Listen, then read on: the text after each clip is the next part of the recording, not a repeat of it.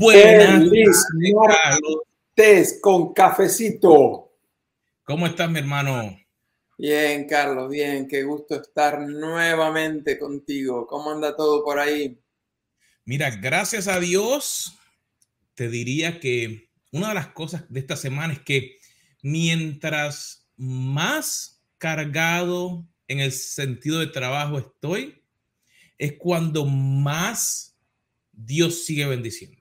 Mm, y es como uno puede, como cuando uno va al gimnasio, uno, uno empieza con, con cinco libras y uno está haciendo cinco libritas y después dice, ah, esto se puso fácil, déjame ponerle 10. Y ahora entonces le pudiste poner 10. Eh, pero gracias a Dios, eh, con salud, con bendición, dándole gracias a Dios por esta semana. No es que no hayan problemas, porque realmente la cantidad de problemas que llegan, pero realmente Dios es grande. Yo pensé que yo era el único que tenía problemas, Carlos. Tienes, tiene, tienes la, el, ¿cómo se llama? El trademark, eh, el mercado ahí acoparado de los problemas. Ay, señor, pero tú sabes, mientras más grande es el oponente, más duro hay que darle para derribarlo. Así que en el nombre de Jesús. Así mismo. Y realmente, eh, vamos a entrar en otro tema, pero realmente ese enemigo, eh, yo estaba escuchando una predicación que a veces eh, le echamos tanta culpa con el dedo hacia afuera y marcamos a todo lo demás. Es el enemigo, es aquella, es el gobierno. Nos damos cuenta que tenemos tres dedos para adentro. Y es una de las cosas que me di cuenta esta semana, que muchas veces eh, el enemigo más grande estoy siendo yo. Yo soy quien estoy parando el plan que Dios tiene, porque en mi cabeza a veces no entra lo que Él quiere hacer o cómo lo quiere hacer. Y ha sido tan interesante como Dios va a través de la palabra. Por eso es tan importante el leer. Eh, esta mañana yo leía de, de Jerú en, en, el libro de Reyes. Y, y cuando leía decía, Dios mío, háblame. Y, y, yo, y yo sentía, antes de él poder llegar a ser rey, antes de que él recibiera la profecía de que se iba a convertir en rey, él era capitán. Y de momento de entrada como que no me entraba y decía, ok, era capitán, pero tenía que estar haciendo algo. Si no, no hubiera podido llegar a poder moverse. Y dije, wow, tengo que ponerme a hacer, no puedo tratar de esperar, no puedo esperar que FedEx me traiga la bendición. La bendición llega cuando te estás moviendo, tienes que hacer algo. Eh, y precisamente cuando estamos en el tema este de leer toda la Biblia en un año, estamos en los capítulos 20 al 22 de Primera Samuel y vemos precisamente que Dios llama a alguien que estaba sirviendo. Este, hemos visto cómo Dios llamó a David, vimos que él estaba pastoreando ovejas y luego a través de un montón de aventuras que narra la Biblia, llegó a pastorear a todo un pueblo, pero precisamente él empezó siendo fiel en lo pequeño, las ovejas que ni siquiera eran propias, eran las ovejas de su padre, y después llegó a ser el dueño de todo el rebaño de Israel. Sin embargo, en los capítulos 20 al 22, que nos tocan leer en, en el día de hoy, así que si estás atrasado, trata de ponerte al día, si estás adelantado, no hay problema, sigue adelantado. Pero del 2022 nos toca una de las partes más tristes de la historia de David. Eh, en el capítulo 18 ya se había hablado de un tremendo pacto que él hizo con el hijo de Saúl, Jonatán. Jonatán le entregó el manto, la ropa, la espada, el arco, el talabarte. o sea, el, el amor que tenía Jonatán por David y luego David por Jonatán, porque a la hora de la despedida en estos capítulos dice que David lloró más que Jonatán, o sea, el amor que se tenía era increíble. David tiene que huir porque Saúl trata de matarlo, casi mata Saúl por, el enojo, la ira a su hijo Jonatán porque le tiró una lanza, o sea que es una historia espeluznante en muchos sentidos. David termina escondido en la cueva de, Adulam, viene la familia, habla con él, este, tiene David que dejar a su familia a cargo del rey de Moab, este, Saúl se entera de que el sacerdote eh, lo había ayudado a, David, manda matarlo al sacerdote, a toda la familia, a las mujeres, al ganado. Una historia trágica. Pero todo esto para decir lo siguiente. David en ese último capítulo habla del dolor que él tiene por culpa. Él dice, por culpa mía murió toda esta gente. Y yo quiero decirte que hoy la palabra evangelio, que significa buenas noticias, hoy hay buenas noticias para ti. Si sientes culpa por algo que has cometido, algún error, algún fracaso, o más de uno, más de dos, más de tres, más de diez, hay perdón por la sangre de Jesús. Y tenemos que no solamente perdonar a otros 70 veces 7, tenemos que aprender a perdonarnos a nosotros mismos. Así que esa fue la palabra de Dios para mi vida. David tuvo una culpa por la muerte de tanta gente. Así que yo también tuve que perdonarme por algunas cosas esta mañana. Es realmente interesante el darnos cuenta que ese proceso vino a través de aprender a leer correctamente la palabra de Dios. Porque muchas veces cuando leemos, eh, solamente estamos buscando como que qué yo puedo utilizar para yo sentirme bien. No realmente lo que el mensaje que trae. Y la semana pasada hablábamos de cómo leer un libro sin matarnos. Y queremos seguir el tema. Eh, y, y, sé, y, sé, que entre nosotros eh, no es, no sé si has visto los videos que están hablando de, no es por querer hablar de que tengo un viaje caro, pero cuando voy a la bomba eh, he gastado 300 dólares de gasolina. No es hablar de que tenemos muchos libros, pero realmente a través de los años, no sé tú, Carlos, pero yo he tenido que aprender de otras personas, de otros expertos, cómo leer un libro.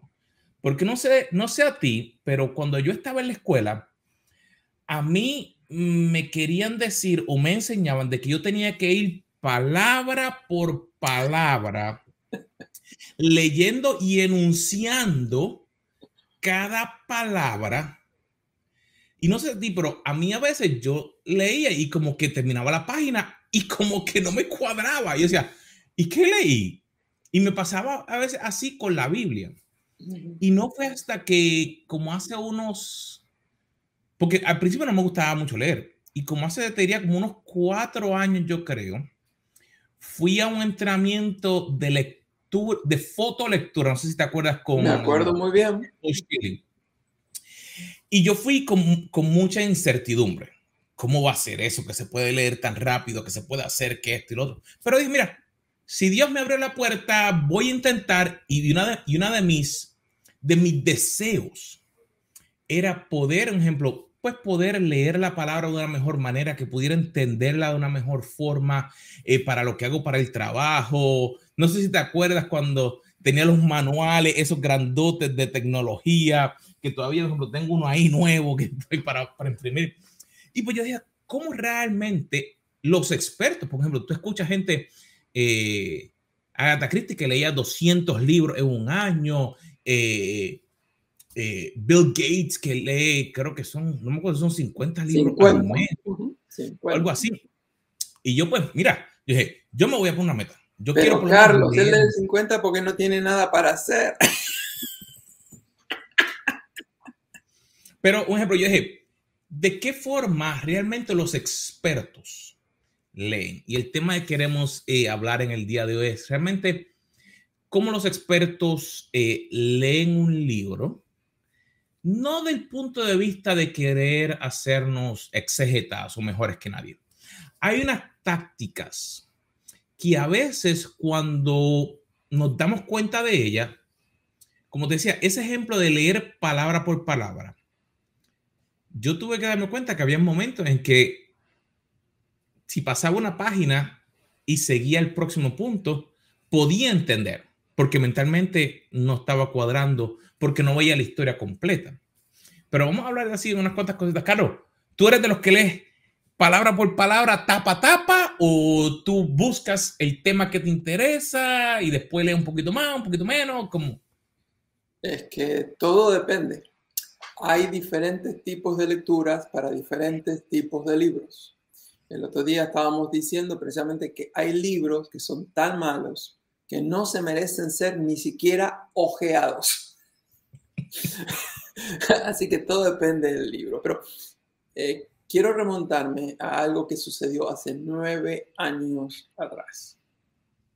Mi hijo mayor, Esteban, estaba yendo a la universidad para sus primeros cuatro años. Eh, y él me dijo, mira papá, yo sé que quisieras darme un montón de consejos, así que confórmate con uno. este, y le dije, sí, no hay problema. Este, y el consejo que yo le di es que antes de ir a la universidad a estudiar, se leyera un libro que se llama Cómo leer un libro. Y el autor es nada más ni nada menos que un autor, un filósofo, filósofo llamado Mortimer Adler. Mortimer Adler. Este, mi hijo, como no se sintió abrumado, porque nada más le di un consejo, este, él se consiguió el, libro. Este, yo ya lo había leído anteriormente, pero lo había pedido prestado por una biblioteca, así que él se consiguió una copia y se lo leyó. Y él mismo me reconoció de que el tiempo que él invirtió leyendo ese libro fue una de las mejores inversiones que le habrá ahorrado en los 8 o 9 años de estudio, este, literalmente cientos o miles de horas. Este, dicho sea de paso, eh, en el mes de mayo él ahora acaba, va a graduarse en, en medicina. Así que aparentemente el libro, cómo leer un libro, le sirvió de bastante para poder estudiar su carrera. E, este autor, Mortimer Adler, habla de, un, habla de cuatro métodos diferentes para leer un libro. Y dice que lo que sucede, la interacción entre nosotros y los libros, es que llega un momento en que debería haber un proceso de iluminación, es que de repente ya el contenido no está solamente en el libro, sino que de repente se ilumina nuestra mente. Así que estamos muy contentos de que vamos a poder estar compartiendo algunas de las técnicas, consejos, ideas, estrategias que él nos habla. Este, les dije que él habla de cuatro estrategias, el nivel primario, el nivel de inspección, el analítico y el nivel de lectura paralelo. Así que a eso vamos a tratar de encarar por lo menos parte en el día de hoy. Sabes que a, mí me, me gustó mucho cuando vi esto porque cuando yo comienzo un tema, no importa lo que sea, lo primero que yo busco es como una lectura, como él habla ahí, de un nivel elemental. Y puede ser un tema difícil, digamos, criptomonedas. Es algo digital. Yo entiendo lo que ocurre en la parte de atrás, porque he trabajado con empresas que han desarrollado, por ejemplo, quien desarrolló el algoritmo de de originalmente de Bitcoin. Es japonés y trabajó por una de las compañías que yo trabajé. Así que conocía lo que estaba ocurriendo en la parte de atrás de la parte técnica. Pero decía, ¿qué rayo? ¿Por qué están haciendo esto? Cuando traté de empezar, y no soy un experto, no estamos dando análisis financiero de nada de eso, ¿ok? Pero cuando pensé en esto, yo, empecé a buscar lo más básico, ¿ok? ¿Qué son las criptomonedas? por qué. dame lo más básico a qué funciona. Y, me agrada e, esta idea porque, como tú dices, empieza de lo más básico para sacarlo de lo que está escrito para que haga sentido aquí en la cabeza. Y por eso hay veces que eh, uno tiene que aprender a entender el concepto y si no lo entiende, buscar otro autor o, digamos, eh, en, la Biblia, no sé si te ha pasado que a veces en la Reina Valera lo dice de una forma y a lo mejor en la NIB lo dice de otra, en la NLTV de, otra, Dios habla hoy.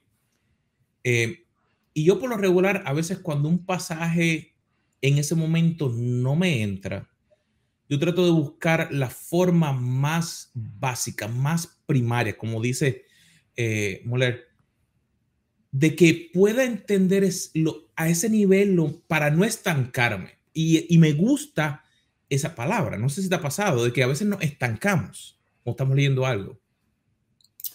Eh, algunos no se estancan. Eh, algunos quedan tan atascados que no lo sacas ni con grúa para que sigan leyendo el libro. Así que algunos abandonan cuando se quedan por ahí.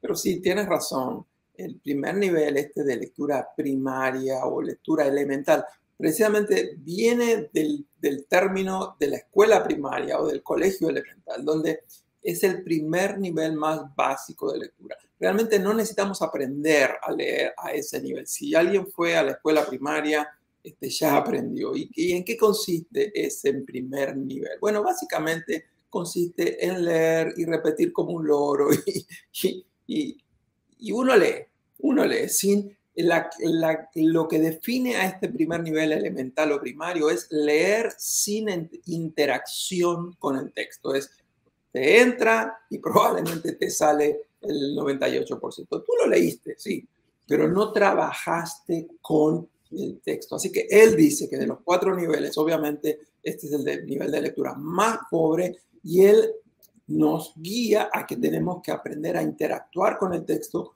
a otro eh, nivel. El problema que yo veo con esto es que lamentablemente la gran mayoría, quizás el 90% de los lectores del mundo, se han quedado estancados a ese nivel de lectura primaria. Y personalmente, no sé si tú estarás de acuerdo con, con, lo que voy a decir, pero acá me juego. Yo creo que parte de la razón por la cual la lectura es aburrida para mucha gente es porque ellos no interactúan, no trabajan, no reflexionan, no evalúan el texto.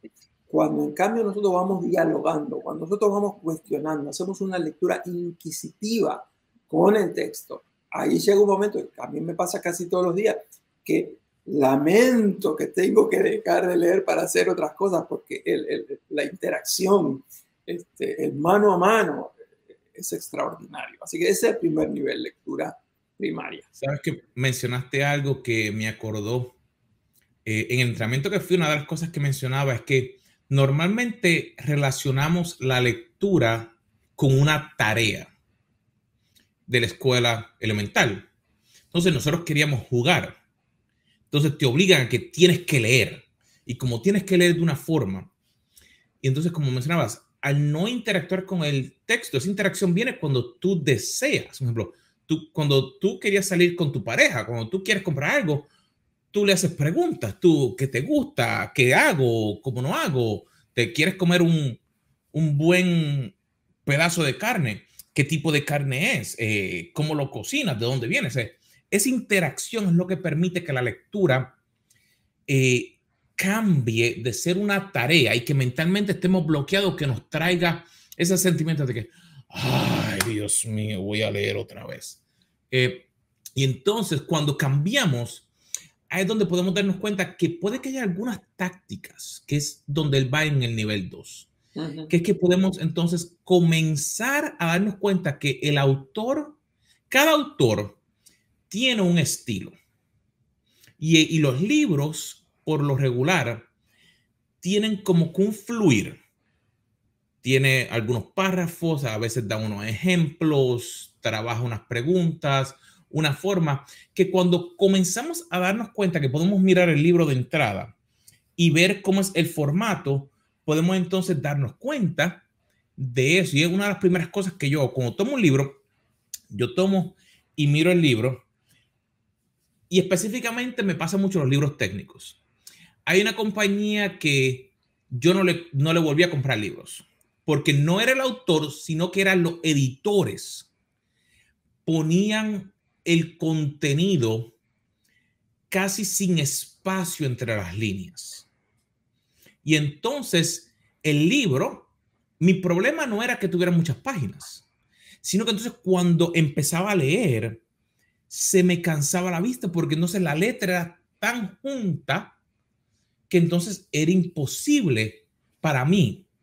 Entonces, cuando leía, decía, no, este libro no. Y le compraba a la competencia a veces el autor tenía un libro de una versión en uno y una versión diferente en otro en el área técnica y se lo compraba a esta otra compañía porque en ese el espacio le ponían un poquito más de espacio entre las letras y dice, ay, espérate, aquí sí puedo.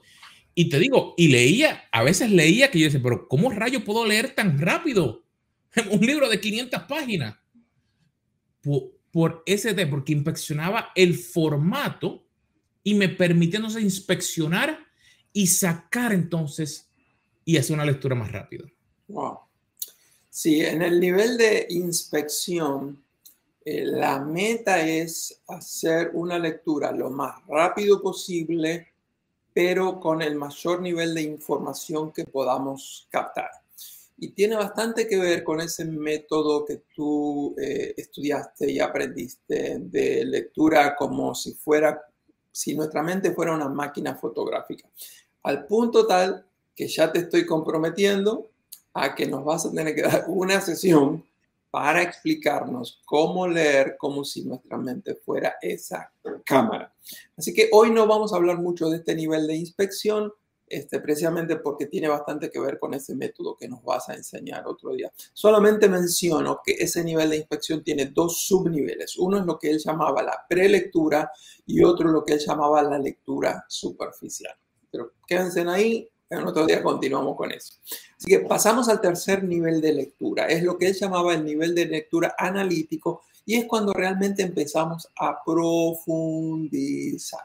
Y, la razón por la cual estamos eh, dando este programa hoy es que quisiéramos que todos ustedes eh, suban a un nivel más alto, pero a la misma vez profundicen más su capacidad de profundizar la lectura. Y por lo menos tenemos que hacernos tres preguntas a este nivel. La primera pregunta que nos hacemos es, ¿de qué trata este libro? O sea, ¿cuál es el tema? Eh, no, no, es solamente la idea de cuál es el título, pero sino cuál es el tema eh, general. Y ahí tenemos que preguntarnos qué tipo de libro estoy leyendo. ¿Es un libro técnico? ¿Es un, libro de poemas? ¿Es un libro práctico? Tenemos que definir eh, cuáles son, dentro del tema general, cuáles son los subtemas y por eso, obviamente, el, bosquejo o el, el sumario del libro es muy, muy importante. Yo recomiendo que si tú quieres realmente retener el tema, además de estar leyendo, tú en un párrafo definas, este libro trata de esto. Eh, otra cosa que me parece que es importantísimo es desglosar las partes principales. Por ejemplo, hay, libros que tienen 25 capítulos, pero de los 25 capítulos hay tres secciones importantes. Supongamos que estamos hablando de lo que Dios nos da a los seres humanos. Supongamos que la, el primer, la parte tiene seis capítulos, el amor de Dios. La segunda parte tiene otros seis capítulos, la gracia de Dios. Y después una tercera parte, la misericordia de Dios. Bueno, además de todos los capítulos, tres partes, el amor, la gracia, la misericordia. Todo eso nos va ayudando para ir armando el argumento principal. Y esa es la segunda pregunta. La primera era de qué trata, la segunda es cuál es el argumento principal y por qué usa este argumento y no usa otros argumentos. Para descubrir esto necesitamos ver cuáles son las palabras que se repiten. A veces uno lee cuatro o cinco páginas, siempre está repitiendo una palabra. hay que prestarle atención porque el autor, cuando menciona esa palabra, él está tratando de decir algo especial. ¿Cuál es la palabra? A veces la frase. Yo he encontrado en algunos libros que la misma frase se repite diez veces. Bueno, si eso sucede es porque él está tratando de decir algo especial en ese eh, lugar. Y eso también sucede cuando leemos la Biblia, por ejemplo, cuando vamos en los primeros capítulos de Proverbios, sabiduría, sabiduría, sabiduría, sabiduría. No está tratando de hablar de revancha, no está tratando de hablar de, de juicios. ¿De qué está hablando? Sabiduría. hay cosas que son muy obvias, pero uno va tomando nota de eso. Y tiene que uno ver también, no solamente las palabras, las frases que se repiten, cuáles son los argumentos, de qué manera él argumenta la importancia, en este caso, de la sabiduría, de acuerdo al libro de Proverbios. Y por último, en esta parte de cuál es el argumento y por qué, yo creo que es muy importante que seamos honestos y empecemos a darnos cuenta, logra el autor convencerme, logra el autor llegar a tener argumentos sólidos en su exposición del tema, logra resolver el problema que él nos presentó o se quedó en deuda con nosotros. Así que este segundo nivel, el nivel de exposición, me parece que el, el, nivel de, perdón, analítico, me parece que es importantísimo para todos nosotros. Nos preguntamos de qué trata, cuál es el argumento, es muy importante también. ¿A ti te gusta marcar los libros o, o todavía tienes esa idea que en la escuela no marquen los libros? Te voy a hacer una confesión.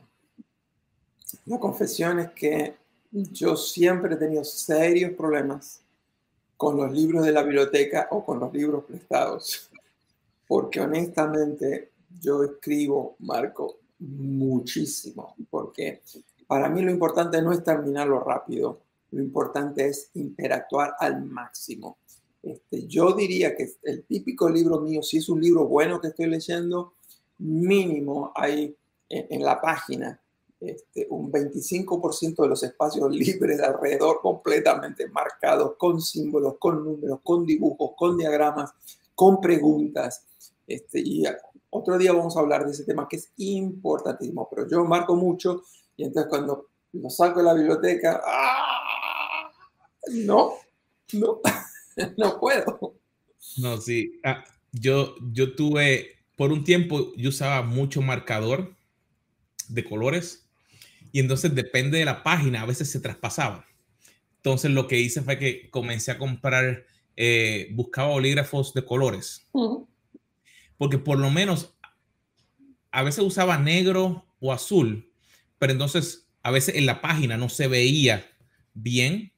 Pero si tuviera, un ejemplo, no importa, rosa, amarillo, verde, violeta, rojo, el que sea porque la idea es por lo menos marcar para cuando abra, que esté ahí, y ese punto analítico, como dice, el tomar esas notas, e, es súper importante.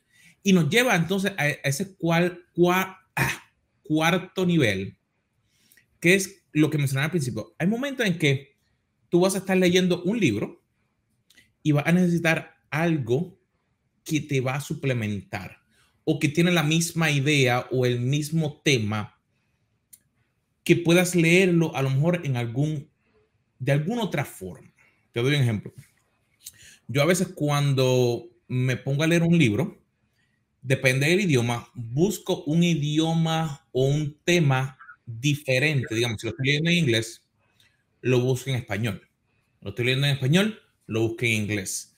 Si estoy leyendo una versión de la Biblia, a veces pues tomo otra versión diferente. Porque a veces al tan solo leerlo, como que me hace pensar de una manera diferente. Y entonces como que enciende esa llama analítica. Ah, espérate, esto es lo que está tratando de decir. Y, es súper importante, ah, por lo menos para mí, el poder entenderlo de esa manera, porque entonces me saca de ese momento de estar estancado. Porque a veces no entiendo un concepto, no entiendo a lo mejor por qué lo está diciendo el autor de esa manera. Y entonces me ayuda a poder moverme y decir, ah, ahora puedo entender lo que estaba diciendo. ¿Te pasa lo mismo o, o tú lo usas solo de uno? No, me pasa lo mismo. Yo, tú sabes que yo soy medio, medio bastante medio maniático, digo yo, mi esposa dirá que soy medio bastante maniático. Eh, una de las cosas que sucede es que si uno lee un libro en un idioma diferente al autor original, por ejemplo, si es un libro que fue escrito en inglés y estamos leyendo la versión en español, yo voy escribiendo y digo, mm, este argumento no me convence, esta palabra me parece que no. Entonces, sí, yo trato de conseguir la versión original y ahí digo, yo tenía razón, lo que el problema no está en el, en el original como fue escrito, el problema es que el traductor se quedó corto acá, acá, acá, o se podría haber dicho de otra manera. ¿Por qué? Porque como yo edito libros, tengo unos ojos que encuentran detalles que el lector promedio este, no encuentra. Así que eh, todo esto para decir lo siguiente, si tú hablas más de un idioma y vas a leer un libro, si ese libro fue escrito en un idioma diferente, trata de buscar la versión original del libro, léelo en ese idioma si es que tú puedes. Si tú solamente hablas un idioma y el libro es eh, traducido, no hay problema. Este, el otro día estuve hablando con un gran amigo mío, este, estábamos hablando de un recurso, me dice, te recomiendo este recurso. Y ese recurso estaba en inglés y en español. Este, empecé a leerlo en español y le digo, mira, este, te lo mando en inglés y como tú lees inglés, léelo en inglés porque te vas a encontrar literalmente, Carlos, faltaban párrafos enteros que el, traductor era tan mediocre que se había eliminado en una frase párrafo. Un desastre. Así que ya saben eso. El, cuarto nivel de lectura al que queremos hablar hoy, ya hemos hablado de lectura primaria, hemos mencionado rápidamente la inspección, el análisis, donde nos preguntábamos cuál era el tema, cuál eran las partes, cuál era el argumento. El cuarto nivel de lectura, de acuerdo a Mortimer Adler, es la lectura paralela. Y la lectura paralela no es, en este caso, leer la Biblia en diferentes idiomas, como a veces solemos hacer. Lo que él está hablando es que agarra un tema, supongamos, estamos hablando del amor de Dios, y dice, ¿por qué no leer tres, cuatro, cinco autores diferentes sobre el mismo tema y empezar a ponerlos en diálogo? ¿Cuál es el argumento que usa el primero, el argumento que usa el segundo, el argumento que usa el tercero, el, del cuarto, el del quinto? Cuáles son los argumentos fuertes del primero y los argumentos débiles del primero, fuertes del segundo y débiles, y em, empieza a trabajar con ellos. Y entonces tú llegas a, tus propias conclusiones, que dentro del tema del gran amor de Dios, los argumentos más fuertes de todo lo que leíste fueron estos, y los argumentos más débiles fueron estos.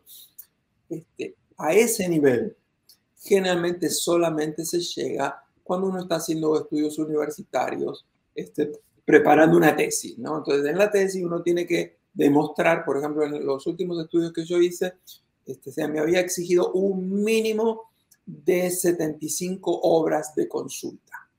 Así que yo tenía que poner a negociar, a trabajar, a dialogar esas fuentes, este, a que se peleen entre ellas. Este, pero generalmente el, lector promedio no, no, necesita hacer eso. Así que no queremos atormentarlos con eso. Pero Quisiera terminar este, con Mortimer Adler, antes que Mortimer Adler termine con nosotros. Y, yo quisiera terminar con algunas lecciones básicas que él tiene para nosotros. Vamos a hablar nada más que de tres. La primera es, no leas ni demasiado rápido ni leas demasiado lento. Este, hay que tener un balance. Hay personas que hacen demasiado rápido, otros demasiado lento. Lo segundo dice, cuidado con la información. Hay gente que cree que se, se la saben todas porque leen de una sola fuente de información. Pero hay gente que si no tienen 25 fuentes de información, entonces dice, cuidado con eso también. Hay que tener un balance, ni mucho ni poco. Este, el tercer recordatorio es, tienes que aprender a seleccionar qué libro vas a leer. Pero no queremos torturarte con eso. Queremos dejarte saber que en nuestro próximo programa te vamos a ayudar a poder elegir cuál es la manera de elegir si vale la pena invertir tiempo en leer este libro o no leer este libro. Este, ustedes saben que nos encantan las frases célebres, así que les comparto, por ejemplo, una de Francis Bacon. Él decía, la lectura hace al ser humano más completo. Dice también, la conversación nos hace más ágiles, pero es el escribir lo que nos hace más precisos. Así que todo esto para decirte, si eres un buen lector, fantástico. Felicito, por ejemplo, a Carlos Calzada, mi buen amigo de, Puerto Rico, que él nos mandó decir, después de escuchar el programa anterior, yo ya llevo leído siete libros en lo que va del año. Felicitaciones. Pero le estamos diciendo a él y a otros, Recuerda, sí, la lectura te hace más completo, pero para ser más preciso hay que escribir. Así que esperamos que tú empieces a escribir tu propio libro. Ay, querido amigo, realmente el tiempo pasa tan rápido. Eh, pero realmente el poder tomar el tiempo de aprender cómo leer eh, un libro, a veces uno diría, pero aprender a leer un libro, ¿qué rayos te están hablando? No, realmente nos ayuda a poder ser más efectivos. Realmente, como hemos dicho antes, los líderes son lectores. Y no es solamente leer los memes que aparecen. No es ver que alguien puso otra cosa, sino es tomar el tiempo para tú aprender y, y formar tu propia opinión. Esta es la idea de, de estas cuatro puntos. ¿Cómo tú poder formar tu propia opinión, no la opinión de otra persona, sino aprender cómo tú formar tu propia opinión? Así es, queridos amigos, ha sido un placer de que estén nuevamente aquí con nosotros en nuestro programa. Los esperamos la próxima semana nuevamente aquí en Café con Carlos a las 3 de la tarde, hora del este, los martes. Y antes de que nos vayamos, si nos estás viendo, ponnos un comentario, aunque sea hola. Sabemos que hay un montón de gente que nos ve, pero pongan un hola. Hi, ¿cómo están? Compártelo con tus amistades, compártelo con tu familia para que de esa manera podamos seguir creciendo juntos y que la bendición de Dios sea sobre nuestras vidas. Así que, amigos, nos estamos despidiendo. Les voy a dar un truquito. Ustedes saben que nosotros siempre queremos agregar extra valor. El libro de Adler, como es una, una obra que fue escrita en el año 1940, eh, es un libro disponible en formato PDF, así que pueden buscarlo fácilmente en el Internet, lo van a encontrar. Este, no es el libro más dinámico para leer, pero pueden agarrar, por ejemplo, la sección de lectura analítica o lectura paralela y se leen eso y aprendan un poco más. Me lo van a agradecer como me lo agradeció mi hijo Esteban. Bueno, mi gente, nos vemos la próxima semana.